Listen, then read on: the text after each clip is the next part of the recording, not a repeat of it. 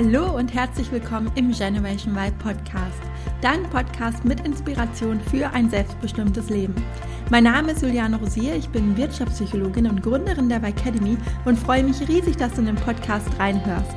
Du bist dir richtig, wenn du die Nase voll hast von einem 0815 nehmen und du dich danach sehnst, dir dein Leben so zu gestalten, wie du es dir erträumst.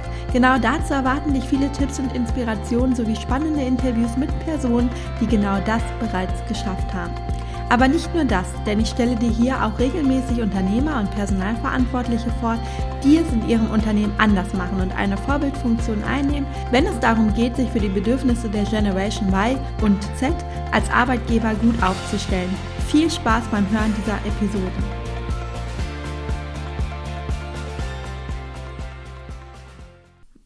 Heute spreche ich mit Menguhan Ünvar.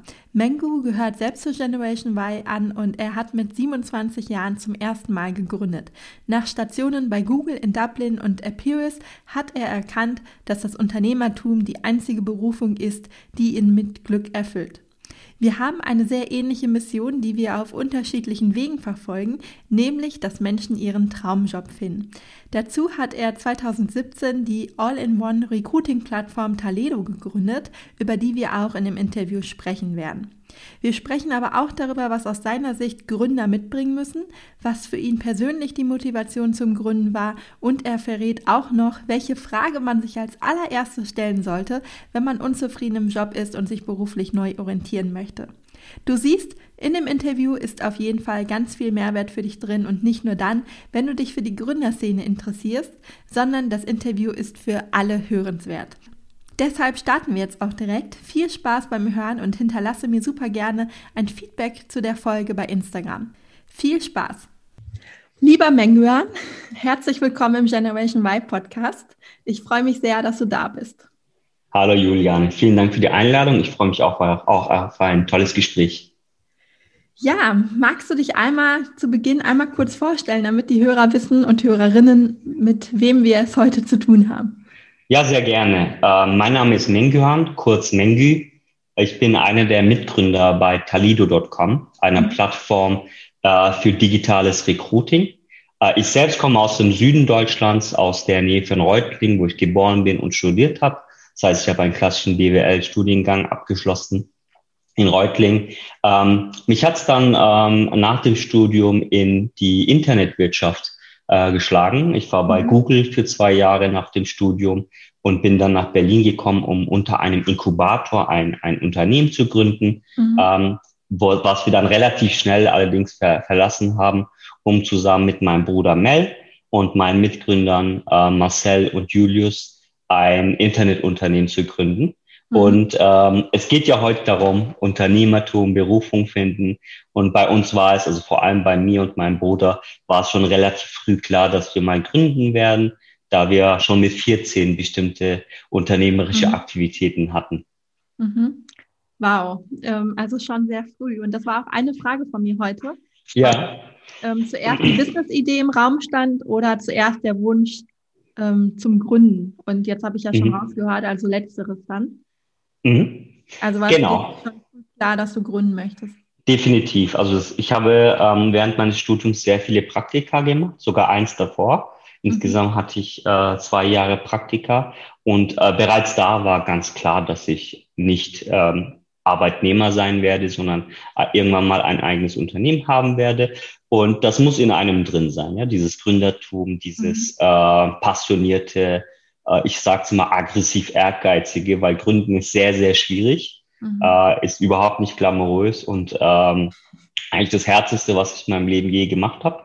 Und ähm, um das zu machen, muss man schon diesen, diesen Drive in einem drin haben, etwas bewirken zu möchten, etwas aufbauen zu möchten. Mhm. Woher kam das bei dir? Also der Wunsch, hm? sind deine Eltern auch Unternehmer oder ähm, bist du überhaupt so in, in dahin Gute gekommen? Frage, gute Frage.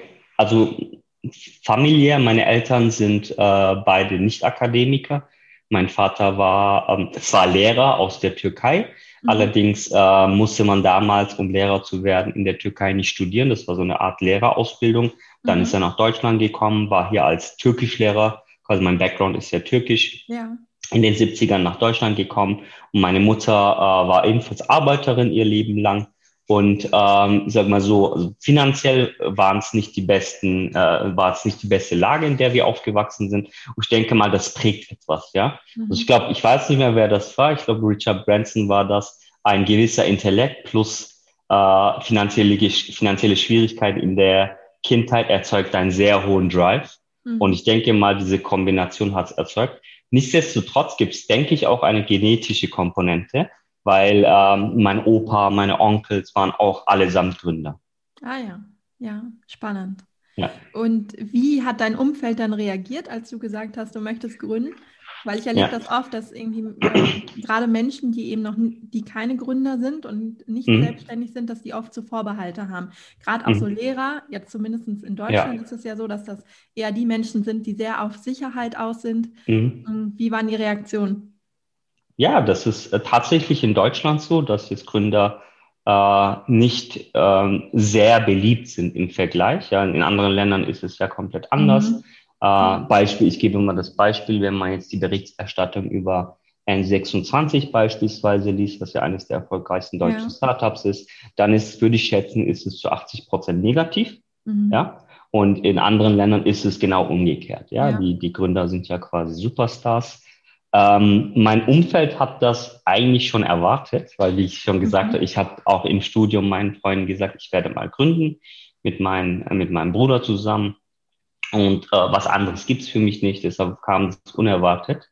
Nichtsdestotrotz gab es natürlich auch negative Stimmen. Ja, also mhm. mein Vater hat beispielsweise gemeint, ähm, warum verlässt du einen stabilen Job? Ja, gutes mhm. Gehalt bei Google. Naja, mein Bruder, Google ist ja auch so ein genau. Ja, ne? Ja, mein Bruder, meine, mein älterer Bruder war damals äh, äh bei BCG bei, in der Beratung, bei Boston mhm. Consulting. Mein jüngerer ebenfalls bei, Grund, äh, bei Google. Das mhm. heißt, der ist am Anfang auch eingestiegen. Und da kommt natürlich die Frage, spinnt ihr, stabiler Job, ihr könntet was Riesiges auf, was ja auch stimmt, ne? weil wenn man sich das mal vergleicht, was die Freunde von damals, die zum Beispiel auch bei Google oder im Studium waren, jetzt erreicht haben, also es ist die zweite Wohnung, ein, ein Auto etc., davon sind wir noch weit ent entfernt. Ja, mhm. allerdings ähm, sage ich mal, es gibt gute und falsche Gründe zu gründen. Ja, und finanzieller Erfolg zum, also vor allem am Anfang beziehungsweise Ruhm, Glamour, ähm, ich bin mein eigener Boss, das sind alles falsche Gründe. Und man gibt da sehr, sehr schnell auf, wenn man äh, aufgrund dieser Gründe gründet. Ähm, man muss einfach diesen Drive haben, etwas zu verändern und langfristig daran zu arbeiten. Mhm. Ja, das ist ein Projekt. Für mich ist Gründen ein lebenslanges Projekt. Ja, ich möchte auch noch mit 60, 70 äh, Unternehmer sein. Mhm. Äh, allerdings verschiebt sich das dann irgendwann, dass ich dann vor allem Dinge mache, die ich nicht rein aus, sagen wir mal, finanziellem, unternehmerisch-finanziellen Erfolg machen werde, ähm, beziehungsweise nicht mehr aus diesem Drive, ich möchte mal einen riesigen Konzern aufbauen, sondern eher aus persönlichen Interessen. Ja. Ja, aber ihr habt ja jetzt schon ähm, ein sehr großes Unternehmen auch aufgebaut. Aber bevor wir darauf eingehen, du hast vorhin gesagt, mit 14 hat es angefangen und mhm. du hast so ein bisschen drumherum geredet. Ja. ähm, gewisse, ähm, ich weiß gar nicht mehr, wie du dich ausgedrückt hast, aber naja, erzähl doch mal, was waren ja. eure Anfänge? Ja, klassisch. Ja, also wir haben mit 14 tatsächlich angefangen, äh, aktiv zu werden und Geld zu verdienen. Das kam allerdings eher aus der, nicht Not, sondern aus, aus einem gewissen äh, Bedürfnis heraus, mhm. auch Sachen zu kaufen, äh, was jetzt zum Beispiel die Freunde in der Schule hatten, mhm. weil wie ich erwähnt habe, wir hatten jetzt nicht so viel als Kinder, uns nicht falsch gesehen, uns ging es relativ gut, wir hatten immer Essen und und äh, äh, dies und das. Allerdings, ähm, wenn man in Süddeutschland aufwächst, was ja mhm. relativ reich ist und jetzt sagen wir mal nicht zu der Oberklasse äh, gehört finanziell, dann hat man gewisse Shortcomings. Ja? Mhm. Und äh, wir haben uns sehr früh gedacht, das geht nicht so, dann müssen wir was tun. Das ist ja dieses Gründerprinzip. Ja. ja? Es gibt ein Problem, ich muss es irgendwie lösen. Ja. ja? Und das hat dann alle jegliche Formen angenommen, das heißt Nachhilfe. Ähm, ich habe sehr lange Nachhilfe gegeben. Mit 18 habe ich dann Ferienjobs gemacht. Und äh, äh, alleine haben wir dann vor allem über eBay gehandelt. Das heißt, mein Bruder vor allem hat auch äh, Damals waren das Füller, hochwertige Füller aus den USA importiert und in Deutschland äh, mit sehr hohen Margen weiterverkauft, teilweise sogar Leerverkäufe. Das heißt, damals hat sich so ein bisschen schon das äh, herausgestellt, was wir machen möchten. Mhm. Ähm, aber da höre ich jetzt auch raus, ihr wart auch auf der Suche ne? nach mhm. richtigen Ideen oder nach Geschäftsmodellen. Und mhm. viele Menschen erlebe ich eben so, die jetzt gerade unzufrieden sind im Job, mhm. die sich denken, boah, ich würde auch gerne was eigenes machen, aber ich habe ja keine Idee. Und die dann halt so lange im Anstellungsverhältnis dann so hängen bleiben, sage ich mal. Und ähm, aber ihr habt ja schon nicht nur gesucht, sondern auch immer wieder ausprobiert. Ja. Ähm, absolut, absolut, weil ähm, Gründen, Unternehmertum, aber auch alles andere ist ein iterativer Prozess. Ja, mhm. äh, hinter jedem erfolgreichen äh, Unternehmen stecken zehn Jahre nicht erfolgreiche Aktivitäten. Mhm. Ja, das heißt, man muss einfach mal anfangen. Wenn man darauf wartet, dann tut sich nicht. Es gibt sehr ein sehr schön, das habe ich neulich in einem Buch gelesen, ein sehr schönes Experiment von einem Professor in den USA. Ja, ein äh, Fotografieprofessor, der hat seine äh, Klasse in zwei ähm, Teile geteilt und hat der Gruppe A gesagt, ihr kriegt die, äh, die Noten basierend auf der Quantität eurer Fotografien. Das mhm. heißt, geht raus und macht so viele Fotografien wie möglich. Mhm. Ähm, und je mehr ihr habt, desto bessere Noten ihr bekommt. Die Gruppe B hat er gesagt, ähm, versucht, das ein Foto zu generieren, das aber so perfekt wie möglich sein sollte. Ja, also auf, basierend auf der Qualität. Mhm. Ja. Und die Gruppen haben dann gemacht, sind zurück. Ähm, dann hat er die top besten Fotografien qualitativ äh, analysiert. Und was denkst du, in welcher Gruppe diese waren? Gruppe A. Qualität, äh, Quantität. Quantität. Weil während, während die Qualitätsgruppe daran war, irgendwie ein perfektes Objektiv, perfekten Winkel, hat einfach die Gruppe A gemacht, gemacht, gemacht, ja. hatten hunderte, tausende Fotos, haben das perfektioniert, haben dann immer trainiert und im Endeffekt haben sie die besten Bilder erzeugt. Und so ist es im Leben einfach, genauso auch im Gründen. Ja, wenn du auf die perfekte Idee wartest, dann wartest du sehr lange. Und im Endeffekt merkt man sehr, sehr schnell im Gründen, dass es einfach ein Lernprozess ist. Ja, ich bin ja.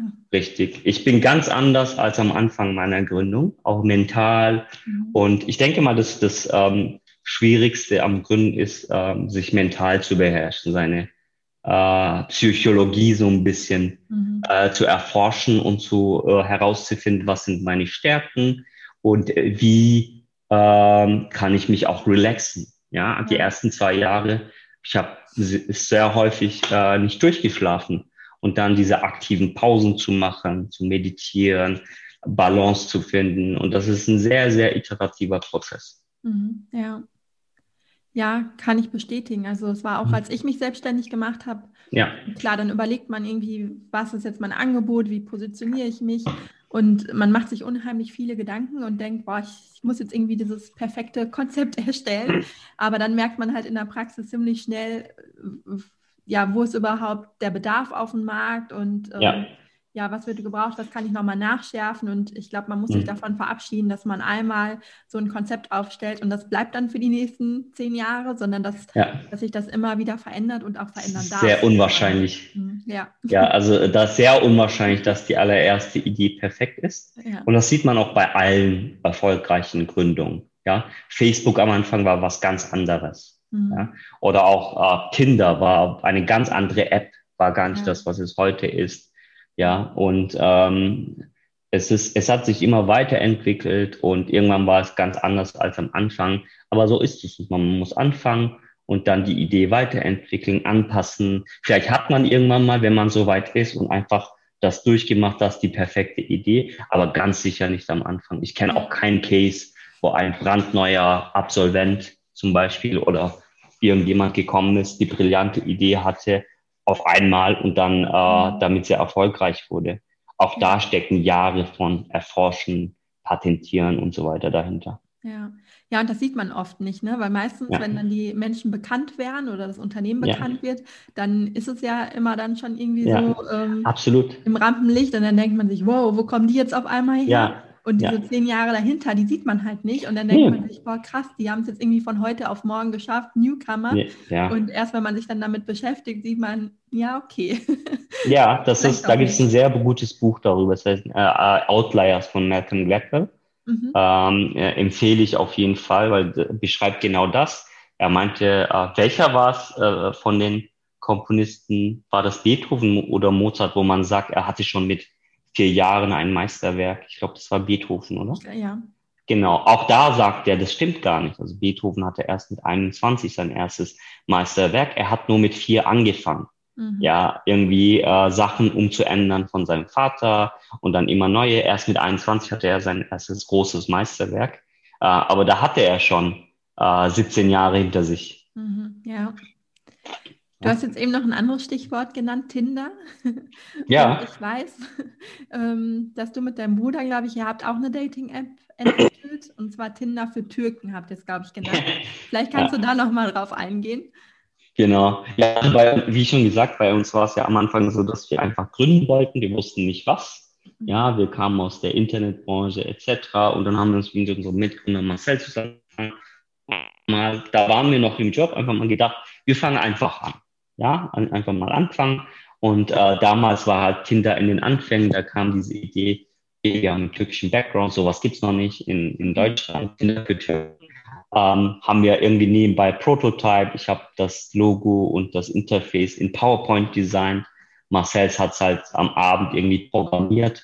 Dann sind wir tatsächlich auch äh, äh, nach Kreuzberg hier in Berlin auf die Straße und haben meine Landsmänner quasi gefragt mit der App in der Hand, hey, würdest du es nutzen? Wie findest du das? Und wir hatten tatsächlich auch äh, einige tausend Nutzer. Ähm, allerdings haben wir sehr schnell gemerkt, okay, das ist zwar eine gute Idee, das wird aber niemals sich skalieren, weil der Markt einfach zu begrenzt ist. Allerdings haben wir sehr schnell festgestellt, wir können sehr, sehr gut zusammenarbeiten. Ja, also Marcel, äh, Melikshah, mein Bruder und ich. Äh, und wir sind sehr ähm, ähm, äh, äh, ergänzend ja, in unserer Mhm. Arbeitsweise. Und dann haben wir einfach angefangen und ähm, haben quasi Headhunting, also Recruiting gemacht, um uns eigentlich quer zu finanzieren, aber haben dann relativ sehr äh, schnell entdeckt, dass äh, der Recruiting-Markt, der Recruiting heutzutage immer noch so ist wie vor 20 Jahren. Ja. Ja, sehr ineffizient, sehr viel manuelle Arbeit, vor allem Headhunting, sehr teuer in Deutschland und einfach für alle Beteiligten hoch, hoch frustrierend. Und daraus ist eigentlich Taledo entstanden, dass wir das ändern möchten. Kurz zu Taledo, also im Grunde haben wir eine Plattform, äh, eine Suite für beide Seiten. Das heißt, die Kandidaten können sich anmelden und die Jobs suchen und immer mit den Kunden, äh, in den, mit den Unternehmen Kontakt bleiben. Und die Kunden haben quasi zum ersten Mal eine Plattform, wo sie den gesamten Recruiting-Prozess vom Active Sourcing über das Interviewing selbst bis zum Closing über eine Plattform abdecken. Ja, Das ist so Mhm. die Idee dahinter. Und wir unterstützen den Gesamtprozess. Das heißt, die Mhm. können unsere Headhunter jederzeit dazu buchen, um Mhm. einfach viel effizienter, kostengünstiger und schneller zu arbeiten durch Digitalisierung. Ja, wow. Genau. Ja, auch eine coole Idee. Also, weil ähm, da gebe ich dir recht, ich komme ja auch aus dem Recruiting Ja. ursprünglich und da hat sich ja natürlich Ja. nicht viel verändert. Ja, Ähm, und ich glaube, da ist aber ein Change auf jeden Fall notwendig. absolut. Ja, In, also ein 500 Milliarden Markt weltweit ja, und immer noch dominiert von äh, Dinosauriern, äh, Stepstone und Co. oder auch äh, Michael Page Hayes. Da muss sich definitiv was tun. ja. Und seid ihr da auf ähm, bestimmte Branchen spezialisiert oder deckt ihr alles ab? Ähm, derzeit hauptsächlich digitale Rollen, ja, also Sales, Online-Marketing, IT. Mhm. Äh, die pilotieren gerade Medical, das heißt die Vermittlung von Ärzten in Krankenhäusern, äh, allerdings hauptsächlich noch White Collar, das ist Mhm. Akademikervermittlung. Ja, Es gibt ja noch den riesigen Part des Blue Collar Recruitings, Ja. was ja Adeco und Co. machen. Das ist meistens in Temp, Arbeitnehmerüberlassung. In dem Bereich sind wir noch nicht aktiv. ja. Wie viele Mitarbeiter habt ihr jetzt? Jetzt müssten es ähm, knapp über 40 sein, 40, 42, genau. Wow. Habt ihr jetzt, also was ich jetzt schon rausgehört habe, ihr bringt ja unheimlich viel Erfahrung mit und auch dieses Gründergehen und Ja. auch diesen Drive, ähm, ja, diesen Willen, einfach auch was zu verändern. Was ist darüber hinaus euer Erfolgsrezept? Ich sage immer, noch sind wir nicht erfolgreich. Ja, also es ist ja immer, sagen wir mal, marginal, was man, was man das, genau was du erwähnt hast. Man sieht eigentlich nur das Ergebnis, aber diese mhm. 20 Jahre dahinter. Und ähm, was ich mich immer da, äh, dabei frage, wie definierst du Erfolg ja. Ja, als Unternehmer? Wenn es darum geht, ein profitables Business aufzubauen, dann hätte ich was anderes gemacht. Dann hätte ich kein Internet-Startup. Mhm. Äh, wenn es darum geht, äh, Unternehmensgröße zu haben, Mitarbeiter, dann sind wir, dann gibt es viel größere Unternehmen, die es viel schneller gemacht haben. Ähm, nichtsdestotrotz, man muss natürlich dankbar sein für jeden einzelnen Schritt.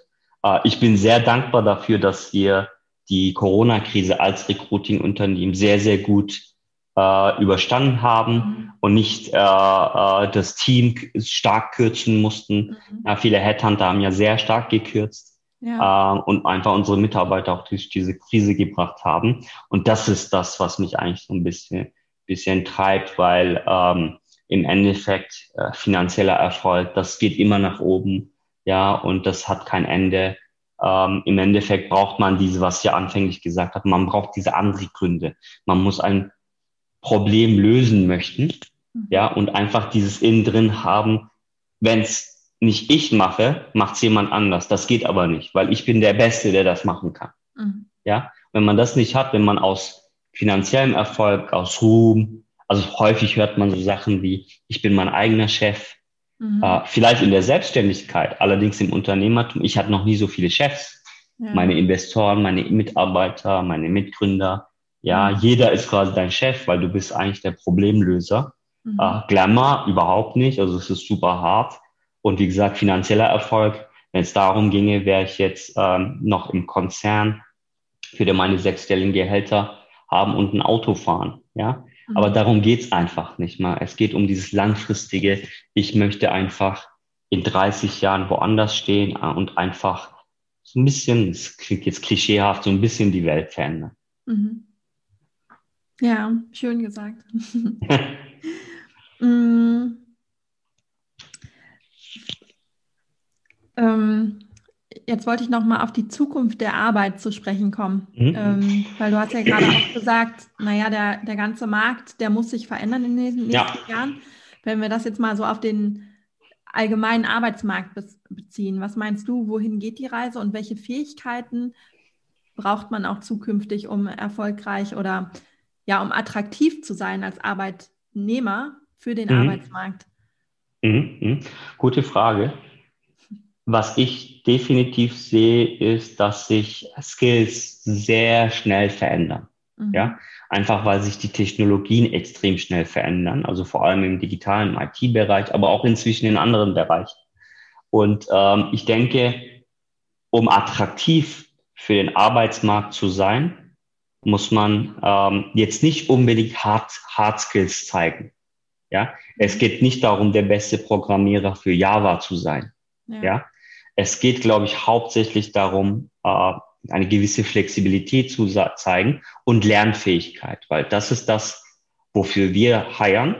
Ja, ähm, es gibt diesen Spruch: uh, Don't hire for skill, hire for attitude. Ja, einfach diese Lernfähigkeit und diesen Willen zu zeigen, sich weiterzuentwickeln. Und wenn man das zeigt, dann kann man sich als Java-Entwickler in Ruby weiterentwickeln, weil, weil das vielleicht eine bessere ähm, äh, Technologie ist oder aus dem Hardware-Vertrieb in den Software-Vertrieb gehen. Ja, ich denke, das ist das Wichtigste.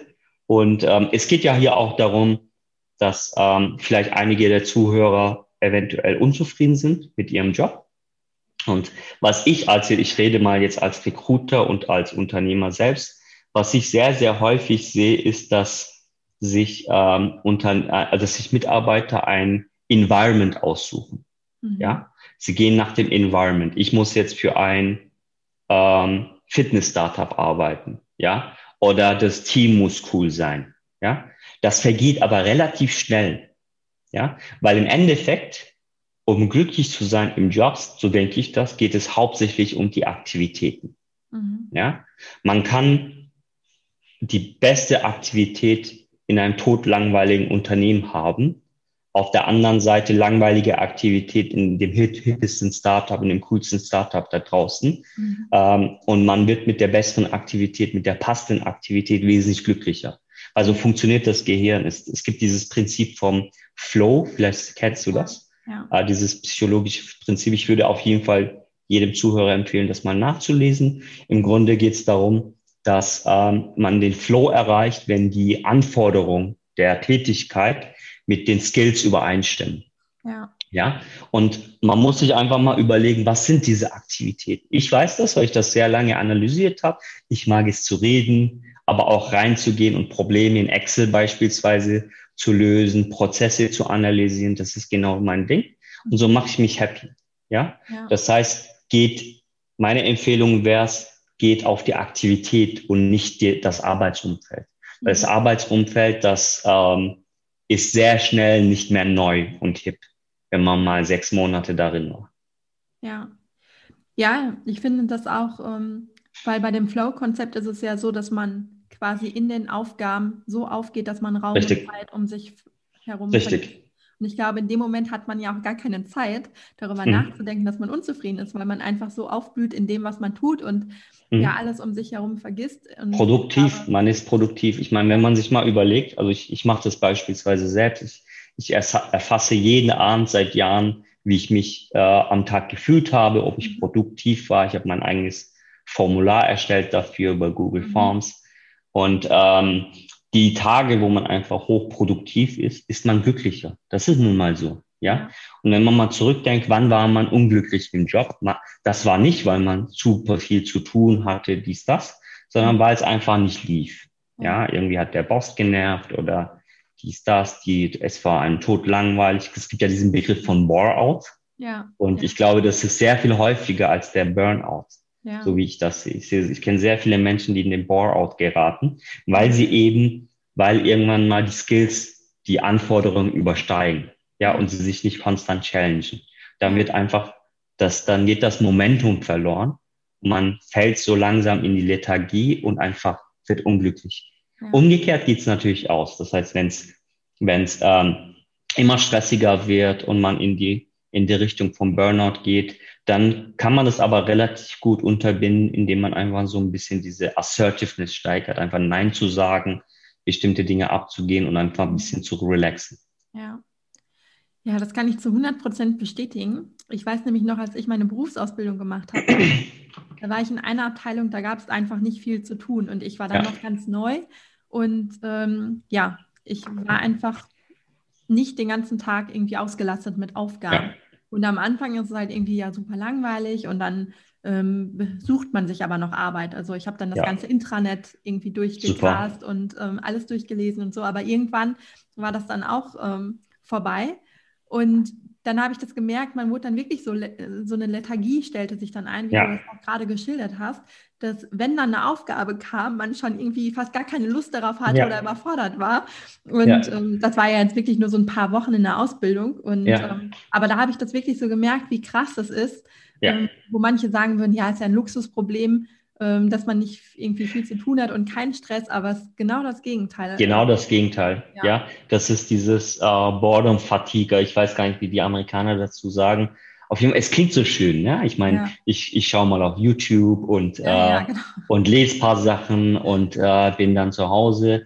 Ähm, allerdings macht das überhaupt nicht glücklich. Ja, da gibt's, ähm, kann ich absolut empfehlen, die, die äh, Ressourcen von Manfred Spitzer, mhm. äh, dem Gehirnforscher.